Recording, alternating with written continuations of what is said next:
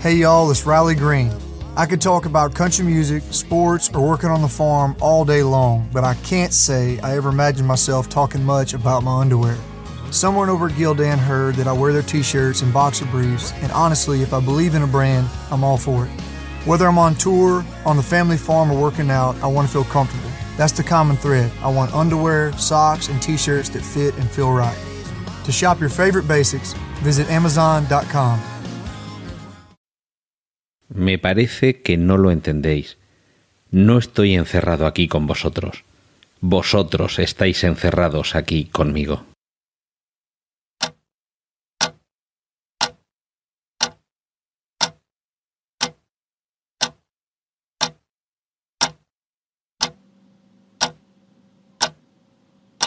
¿Quién vigila a los vigilantes?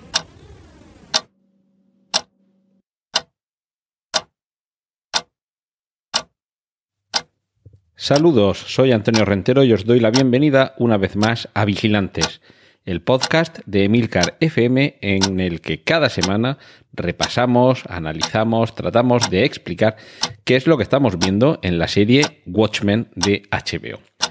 Y en el episodio 4, que es el de esta semana, además de diversas referencias al, al cómic y de nuevo paralelismos varios, tenemos algunos cabos sueltos que vamos a intentar anudar. Vamos a empezar por uno, ya sabéis que yo me estoy empeñando en buscar hasta la última referencia que pueda aparecer por algún lado, y una de ellas tiene que ver con el libro que está leyendo la vendedora de huevos que aparece al principio. Un libro que se llama Fog Dancing, algo así como Baile en la niebla, podría titularse, y que realmente es un libro que existe dentro del metauniverso de Watchmen. Es nada menos que una novela que en ese universo ha escrito Max Shee, el autor de los cuentos del Navío Negro, que ya sabéis si habéis leído el cómic y si habéis visto la película en la edición especial con todos los añadidos posibles, que es, eh, ese cómic de, de piratas que, se va insertando a lo largo de la narración de la serie Watchmen original. Pequeño guiño, pequeño detalle. Eh, yo creo que realmente se nos están escapando, por mucho que lo miremos con, con escrutándolo hasta el más mínimo detalle, seguro que se nos están escapando un montón de guiños, de, de, esos easter eggs o huevos de Pascua, con los que en ocasiones películas, libros, cómics y, y sobre todo también videojuegos están trufados y en este caso con múltiples referencias al universo que ya previamente conocemos.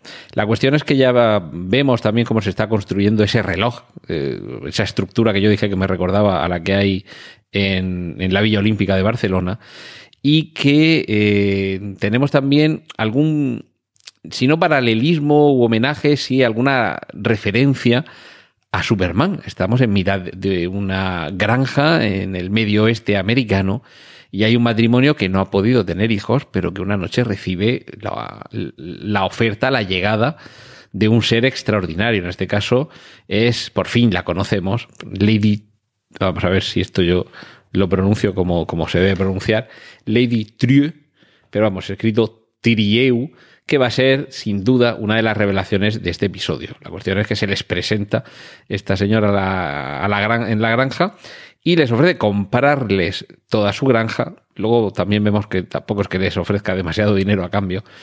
Y en compensación por las molestias les va a regalar un hijo. Pero fijaos si Ozymandias ya en su momento, cuando finalizaba la trama de Watchmen original, ya decía aquello de que creéis que soy un villano cualquiera que os va a contar sus planes mientras todavía los podéis desbaratar. Todo esto lo empecé hace 35 minutos, pues algo así también nos, eh, nos sirve como carta de presentación de este personaje que en cierto modo creo yo que es el trasunto en este Watchmen del Ozymandias, o más bien del Adrian de, eh, de la serie original. Aquí dice, me anticipé a la negociación y les he fabricado un hijo. Como vemos, es alguien que va muchas jugadas por delante de todo aquello que puedan sospechar sus eh, interlocutores. Y, bueno, si acaso pensábamos que ya habíamos tenido bastante de gente sin escrúpulos, ya vemos que esta Lady Trude tampoco es que tenga, que tenga demasiado. La cuestión es que tiene mucha prisa por concretar este, este acuerdo de quedarse con las tierras de esta gente y darles un hijo a cambio. Aquí no es la promesa del hijo, sino que realmente entra con un bebé liado ahí en unas, en unas mantas y se lo pone en los brazos y dice, vosotros acudisteis en su momento a mi clínica de fertilidad, no erais capaces, mm, bueno, entra quizá un poco en detalles, no erais capaces de tener un hijo por vosotros mismos, pero yo lo he conseguido y aquí lo tenéis, pero solo si me cedéis a cambio vuestras tierras y para ello mm, tenéis solamente tres minutos para tomar la decisión. De nuevo, de nuevo, de nuevo, la importancia del paso del tiempo. En este caso con un detalle no nimio, precisamente, que es que les marca el tiempo disponible para esa negociación con un reloj de arena que marca esos tres minutos y que vemos que está cuajado de pequeños elefantitos. El elefante es el animal amuleto, el animal preferido de Lady Trier y nos remite a esos elefantes voladores que veíamos en, el Watchmen eh, original, tanto en la serie como en la película, esa especie de dirigibles con forma de elefante que servían de propaganda voladora del Gunga Dinner, que es esa cadena de restaurantes que en la distopía de Watchmen eh, sería algo así como un eh, el reflejo que hay en esa, en esa realidad, en ese mundo paralelo de nuestros restaurantes de comida rápida, como puedan ser McDonald's, Burger King, y seguramente algunos ya lo sabréis que lo de Gunga Dinner es un juego de palabras con dinner, que significa cena, y Gunga Din, que además de ser una película del año 39, protagonizada por Cary Grant y Douglas Fairbanks Jr., es un famosísimo poema de Rudyard Kipling, o quizás no tan famoso si lo tengo que explicar. Un poema que además es, por lo menos en, en algunos ambientes cultos, eh, se cita con cierta frecuencia su última frase, Tú eres mejor hombre que yo, Gungadin. Gungadin es el protagonista de este poema, eh, digamos, épico. Y, también Rudyard Kipling era muy de, ahondar en la grandeza del hombre, algo que también tiene mucha, eh, mucho que ver con Ocimandias, porque sabemos que él se compara con Alejandro Magno, Alejandro el Grande. Y, de nuevo Rudyard Kipling, ya digo, con esta referencia tan sutil, también nos remite a la grandeza. Rudyard Kipling, ya sabéis, entre otros también el autor de ese poema If, sí, en condicional. Si eres capaz de apostar todo lo que tienes a un golpe del destino, perderlo y aún así, en fin, buscadlo, buscad ese poema porque realmente es, es muy inspirador y me ha llamado la atención que de nuevo aparezcan por aquí los elefantes que veremos después que son un elemento recurrente en todo lo que, lo que le gusta a esta Lady Trier.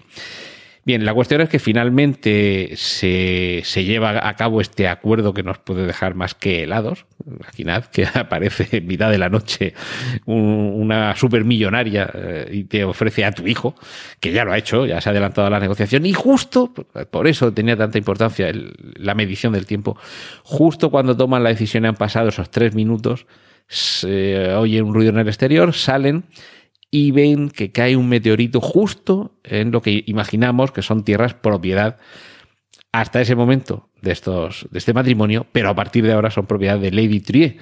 Y ante la pregunta de qué es eso que ha caído ahí o qué es eso que ha sucedido, la respuesta de Lady Trier no nos lo puede dejar más claro. Eso es mío. Y de nuevo volvemos a eso que le gusta tanto a Damon Lindelof, el guionista de esta serie, también guionista, por ejemplo, de Perdidos, que es dejarnos con un, con un cliffhanger, en este caso no porque acabe el, episodio, perdón, sino porque nos deja ahí colgando de esa, de, esa cima mientras eh, nos quedamos preguntándonos qué será ese meteorito y por qué Lady Trier sabía que iba a caer ahí justo en ese momento. Y sobre todo si es tan inteligente, porque lo deja todo para el último segundo. Sí que es cierto que le ha salido bien la negociación, pero podía no haberle salido o podía haber llegado y no encontrárselos. En fin, esto deja las cosas para última hora. que españoles. En fin, regresamos con Ángela, ya me voy aprendiendo el nombre de los, de los personajes. Ángela, que es eh, Noche, la, la protagonista de la serie, que descubre en este centro que mantiene viva la, llama de, bueno, no sé si esta es la, forma de hablar más, más apropiada, pero bueno, mantiene vivo el recuerdo de aquellos que sufrieron esos disturbios en, raciales en Tulsa y descubre no solo quién es su abuelo, que eso ya lo sabíamos, que era este señor que de las sillas ruedas que había eh, matado en el primer episodio al jefe de policía interpretado por Don Johnson. Este todavía no me ha aprendido el nombre. Y, va a aprender también quiénes son sus bisabuelos. Y al conocer quiénes son sus bisabuelos, el espectador descubre que esos bisabuelos eran los que aparecían al principio de la serie huyendo eh, de Tulsa y poniendo a salvo ese, eh, ese niño, que en fin, ya sabemos que es el abuelo, pero bueno, nos lo, nos lo significan una vez más. Y también se confirma cuando sale de este, de este centro para la memoria, se tropieza con el punto en el que habíamos terminado el capítulo anterior, que es con ese coche que cae del cielo enfrente de Lori Blake. Se confirma que es el coche de, de, de Angela por cierto, he leído por ahí, creo que, si no recuerdo mal, ha sido en el tweet, la cuenta en Twitter de Ángel Jiménez de Luis, periodista que, bueno, desde hace mucho tiempo sigo y que está especializado sobre todo en información tecnológica, pero que ha vivido y creo que sigue viviendo, eh, ha vivido mucho tiempo y sigue viviendo, creo, en Estados Unidos y que confirma que lo que yo mencionaba la semana pasada, porque vamos a volver a verlo en este episodio, esa plaza donde está esa cabina para comunicarse con el Doctor Manhattan, y que en el fondo aparecían unos restaurantes, confirma Ángel Jiménez de Luis que eh, el rodaje de Watchmen eh, está teniendo lugar en Atlanta, a pesar de que está ambientado en Tulsa, que está en, en, el estado de Oklahoma, y que por lo visto no se han molestado demasiado en cambiar los decorados reales. Así que esa cabina que, que tenía al fondo un bar que se llama The Iberian Pig, el cerdo ibérico, eh, dice, yo sabía, lo busqué, me molesté en buscarlo y sabía que era una cadena real, pero bueno, no pensaba que era alguna coña, pero no, no, está justo ahí, en, en una plaza. Igual me estoy confundiendo, no sé si, si Ángela ha dicho que es eh, Decatur, la población, o, la plaza Decatur, perdón, de, de Atlanta, pero bueno, quiero decir que, que, es un sitio real, no un decorado, y que simplemente han cogido y, y, lo han colocado ahí lo que necesitan ellos, que es esta cabina, o luego el coche hecho chatarra que, que cae del cielo en el, en el episodio anterior. Por cierto, eh, vemos que eh, cuando Ángela llega a su casa, mantiene una relación muy estrecha con el que es hijo de su compañero de policía, que fue asesinado en los disturbios de la Noche Blanca, fue adoptado eh, posteriormente con, eh, por ella, y mantiene con él una relación muy estrecha. Creo que ya lo habíamos visto en episodios anteriores, pero poco a poco se va, se va consolidando. También vamos a ver cómo acude Ángela al búnker. Hombre, en, en una serie de Damon Lindelof, ¿cómo no iba a salir un búnker subterráneo?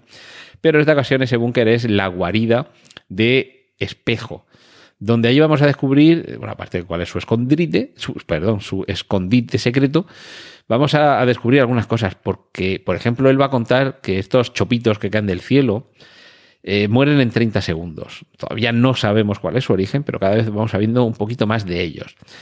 Eh, creo que no lo había mencionado, es uno de esos pequeños detalles que a lo mejor no le he concedido demasiada importancia y ahora vemos que sí que la tiene.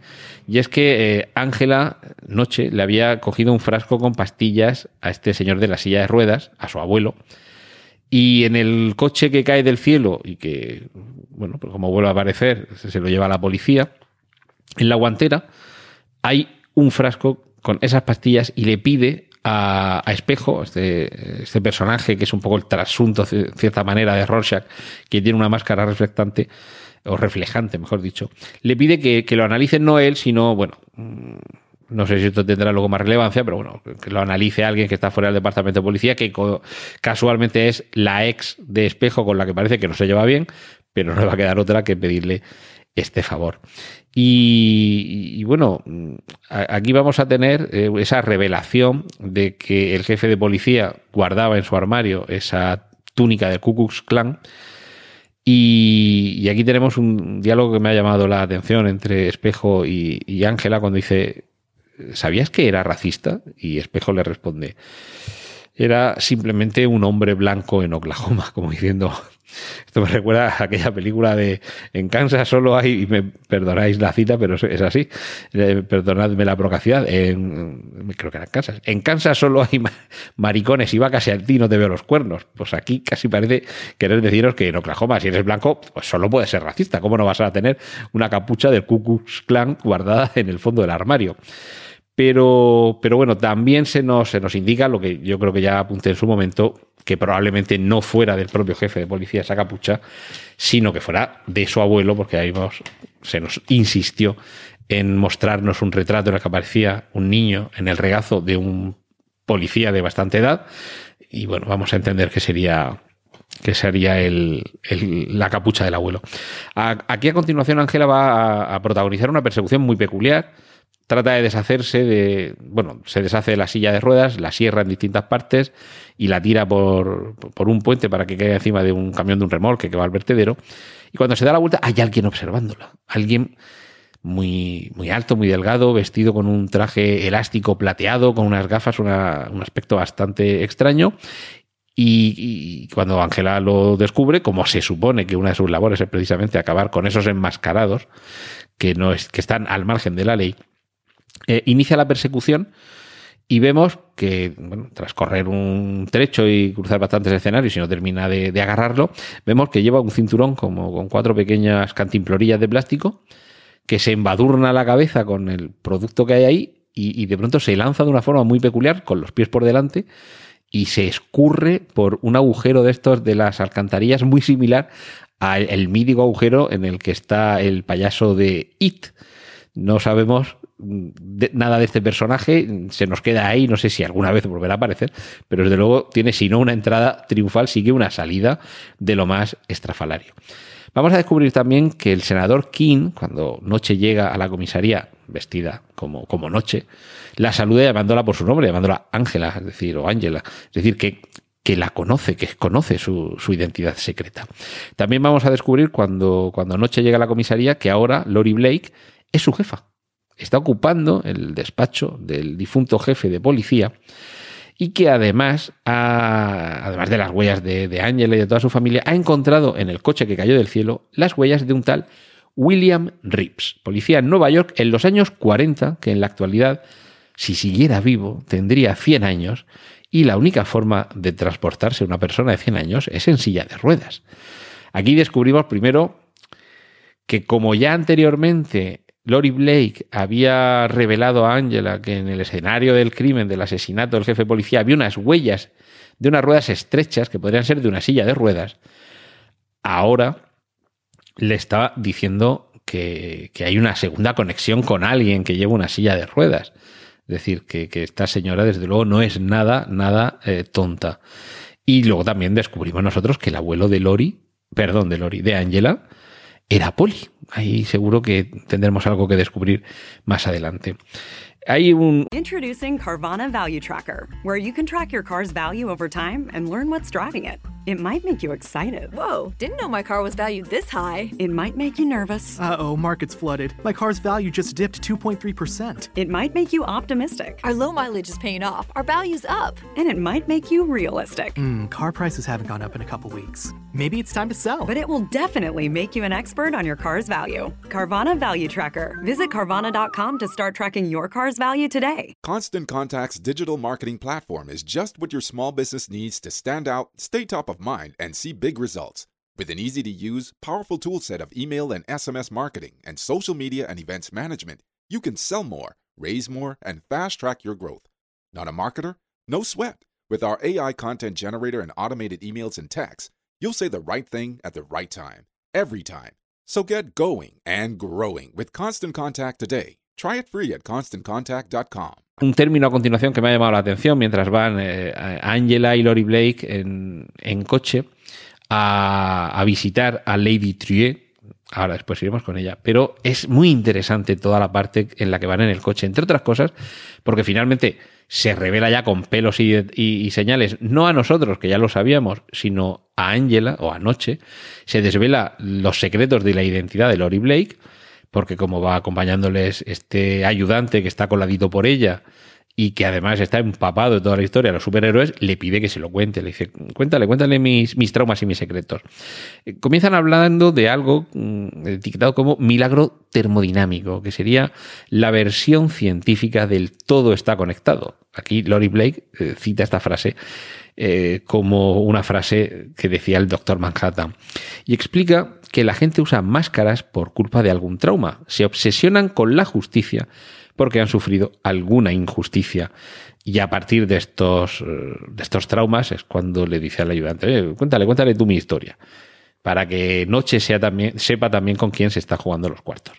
En fin, la cuestión es que eh, llegan al lugar donde se está edificando ese, ese reloj del milenio, que son las instalaciones de Lady Trier, ella, Lady Trier, dice que está construyendo la primera maravilla del nuevo mundo. Y vemos, lo primero que vemos, de hecho, cuando, cuando llegan al reloj, es que hay eh, unas piezas que van siendo elevadas por una especie de, de drones gigantescos. Dentro de esas instalaciones vemos unos drones tamaño, pues, tamaño vehículo capaz de no solo de transportar carga, sino de llevar a alguna que otra persona. Y claro, aquí empiezan las sospechas, porque es posible que este vehículo esté relacionado con ese repentino y sorpresivo, esa abducción del coche con el señor de la silla de ruedas, que ahora sabemos que se llama William Rips, y posterior mmm, caída del mismo delante de, mmm, delante de Lori Blake. Es posible, es posible. Por cierto, claro, cuando le preguntan a Lady Trier qué es esa estructura, pues eso dice que es el, el reloj y que y cuando le preguntan qué hace, dice da la hora, que ya sabemos que el tiempo es muy importante en esta serie. Todo, todo este punto en el que Lady Trier ya se presenta y sabemos un poco más de ella nos deja claro que es la Ozymandias de, de esta versión del universo Watchmen. Ella proviene de Vietnam, que es la cobertura de Angela para su origen.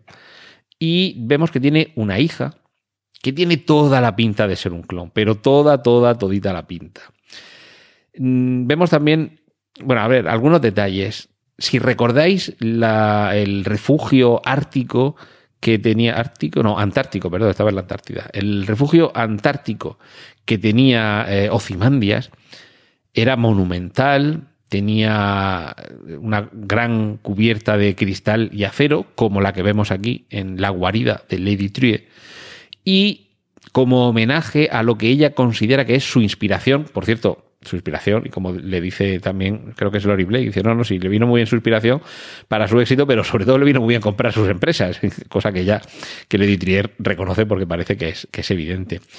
Y, y vemos algunos paralelismos con, esa, con ese refugio grandioso, esa especie de, de jardín, que si el uno estaba refugiado en la Antártida rodeado de hielo, y todo muy frío, eh, su contrapartida aquí en mitad de Oklahoma es más, más cálido, con una especie de, de, jardín exótico, pero sin dejar de ser, ya digo, grandioso.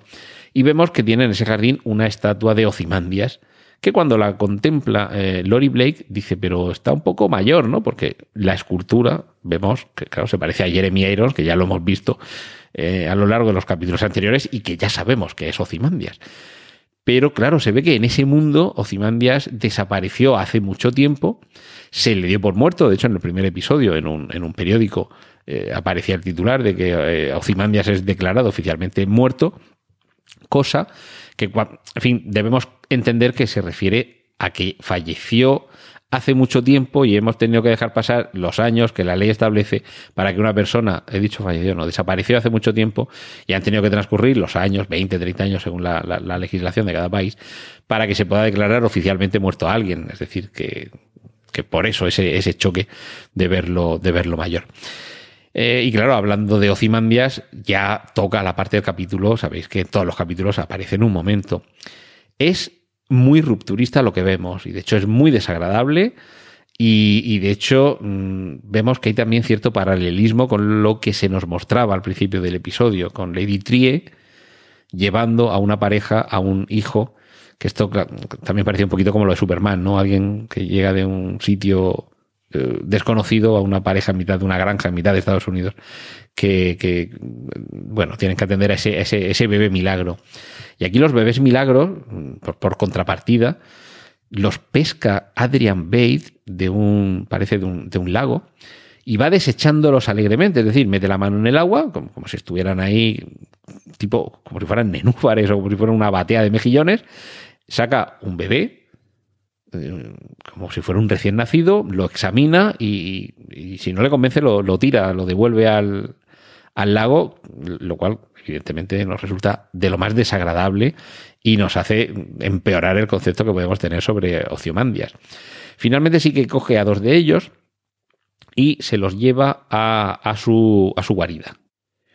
En, en, su mansión vamos a ver cómo Ocimandias va eh, haciéndolos crecer a esos niños que ha pescado en una especie de trasunto frankensteiniano de dotar de vida a, a, cuerpos, si no inanimados, en este caso procedentes de lo que intuimos que es algo así como una especie de granja de clones. La música que va a sonar ahora de fondo, mientras continúo hablando, que va a sonar de fondo porque esto es una pieza de Beethoven, que a estas alturas no creo que haya derechos de autor que exigir, es el alegreto de la Sinfonía número 7, opus 92 de Beethoven. Una pieza que a mí me fascina y que a algunos les puede sonar de los créditos iniciales de la película The Fall de Tarsem Singh y, bueno, aprovecho para recomendar la película y para recomendar la música clásica en general. Va sonando esa música, que para mí ya digo es una música preciosa, mientras vamos asistiendo a un proceso espeluznante de cómo mete a esos dos bebés en una especie de, mezcla entre incubadora y la máquina de, la mosca, de la versión de la mosca de David Cronenberg y, van a crecer en apenas unos minutos hasta convertirse físicamente en adultos a los que se supone que todavía les queda algo de crecimiento intelectual, es decir, están incubados pero están inacabados.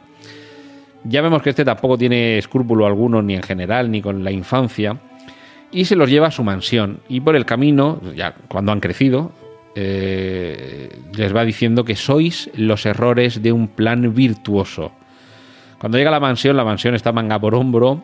Hay una auténtica masacre de estos clones. Hay docenas de ellos y de ellas por allí reventados. Y se disculpa. Dice, disculpad el desorden. Eh, una mala noche. Como decía Chiquito, una mala noche la tiene cualquiera. Y aquí llega un punto importantísimo. Porque les está explicando que lleva cuatro años encerrado aquí al principio creí que era el paraíso, pero no lo es. Es una cárcel. Y se dedica a catapultar los cadáveres de todos esos clones asesinados que desaparecen al llegar al cielo. Los va siguiendo con, unos, con un catalejo y cuando alcanzan una determinada altura parecen desaparecer. Con lo cual tenemos lo que en narrativa de guion se llama Misterio para el espectador. Regresamos al. Yo lo diré, regresamos a la casa de Lady Trier. Nos olvidamos momentáneamente de este alegreto de Beethoven, de su sinfonía número 7, opus 92, y regresamos a la casa de Lady Trier para ver que su hija se despierta. Por cierto, tiene ahí algunos. Eh, eh, conectada a, su, conectados a su cuerpo tiene algunos, eh, yo diría, algunas, algunas, sondas y ha tenido una pesadilla. Le cuenta la pesadilla a Lady Trier y creo que podemos intuir que esa pesadilla que ella ha tenido habla de una aldea remota, de alguien que les trata mal, les obliga a caminar mucho y que, aunque ya se ha despertado, le duelen los pies. Creo que podemos intuir que esa pesadilla no es tal, sino que realmente es un recuerdo de ese clon de la propia Lady Trier. La niña se vuelve a la cama y le da las buenas noches. ¿A quién le da las buenas noches?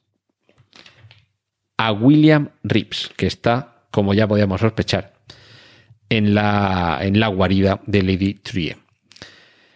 Por cierto, descubrimos que tienen un trato, Lady Trier y él, y que sí puede caminar. Este abuelo de noche que lo habíamos conocido en una silla de ruedas, resulta que sí puede caminar y además nos dice que algo gordo va a pasar en tres días, que lo va a hacer él y tiene que ver con el reloj.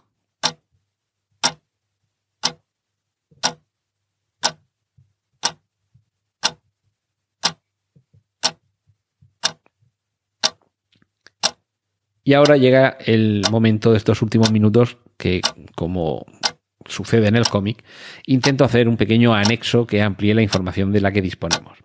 Creo que la gran sorpresa de este capítulo, evidentemente, es Lady Trier. Para empezar, hay que decir que su nombre no es gratuito. De hecho, existió en el siglo III una persona real que tenía ese nombre, que era una mujer, y que fue una suerte de guerrera resistente a, la ocupación de Vietnam durante ese periodo, durante el siglo III, en China.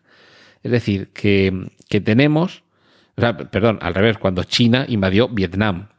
Recordemos que este personaje, Lady Trier, ha dicho que su origen es vietnamita y desde luego no parece nada gratuito que existiera una figura mitológica casi, pero, pero real, de una aquí en España casi podríamos decir una especie de Agustina de Aragón, es decir, una, una guerrera resistente y que además supuso una inspiración para todos aquellos que resistían al invasor, en este caso los vietnamitas que trataban de resistir las invasiones desde China.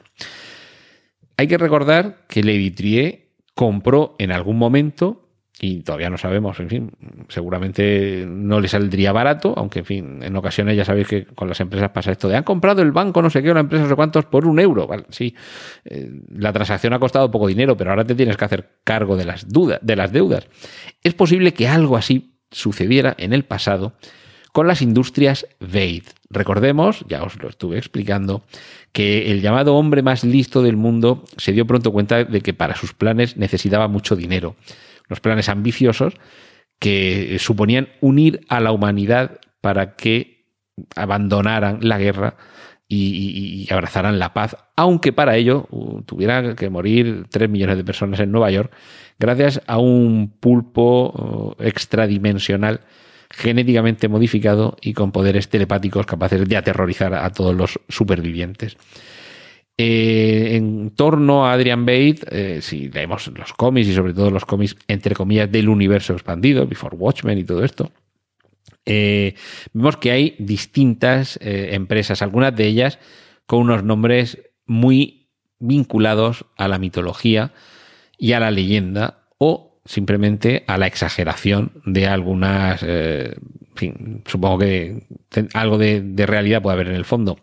Por ejemplo, tiene una empresa que se llama Gordian Knot, que si lo traducimos al español es nudo gordiano, que tiene que ver, se supone, con ese problema irresoluble que se le planteó a Alejandro Magno, un nudo que, no había forma de deshacerlo, y para deshacerlo lo que hizo fue cortarlo con la espada de, un golpe.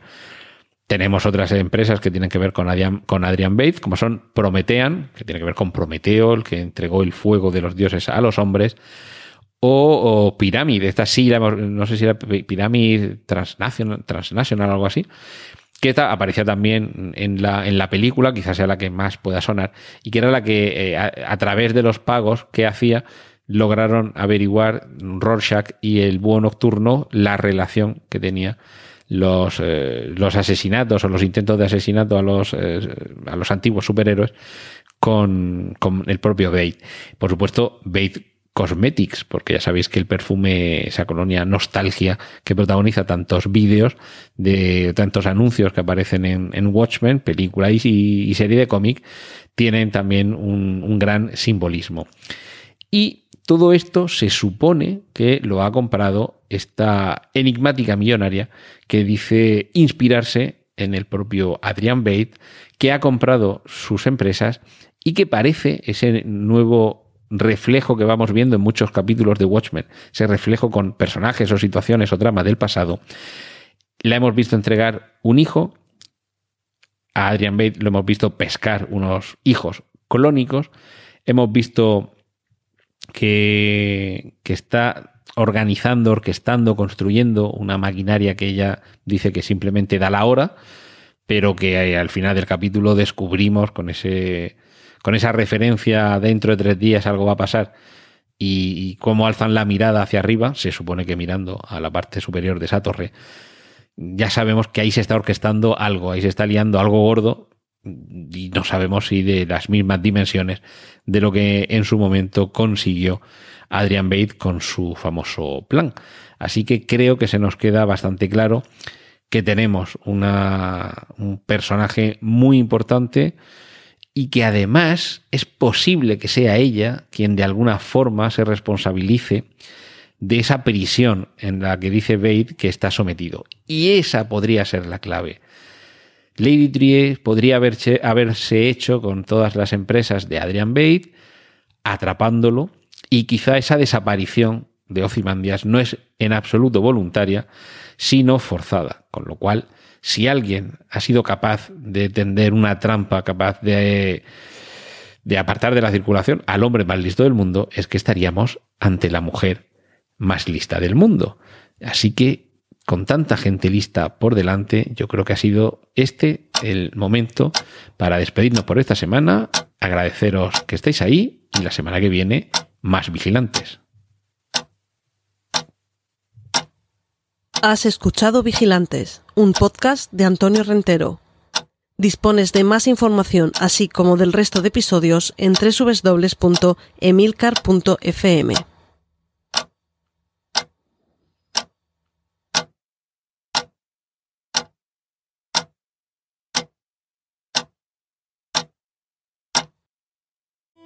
Your home is more than the sum of its parts, and creating a truly extraordinary space is about more than picking the perfect products. That's why the experts at Ferguson Bath, Kitchen, and Lighting Gallery are here to help you throughout the entire process to create a home that's as unique as you are. Bring your vision to us. Schedule your showroom consultation and see more from brands like Monogram at build.com/ferguson.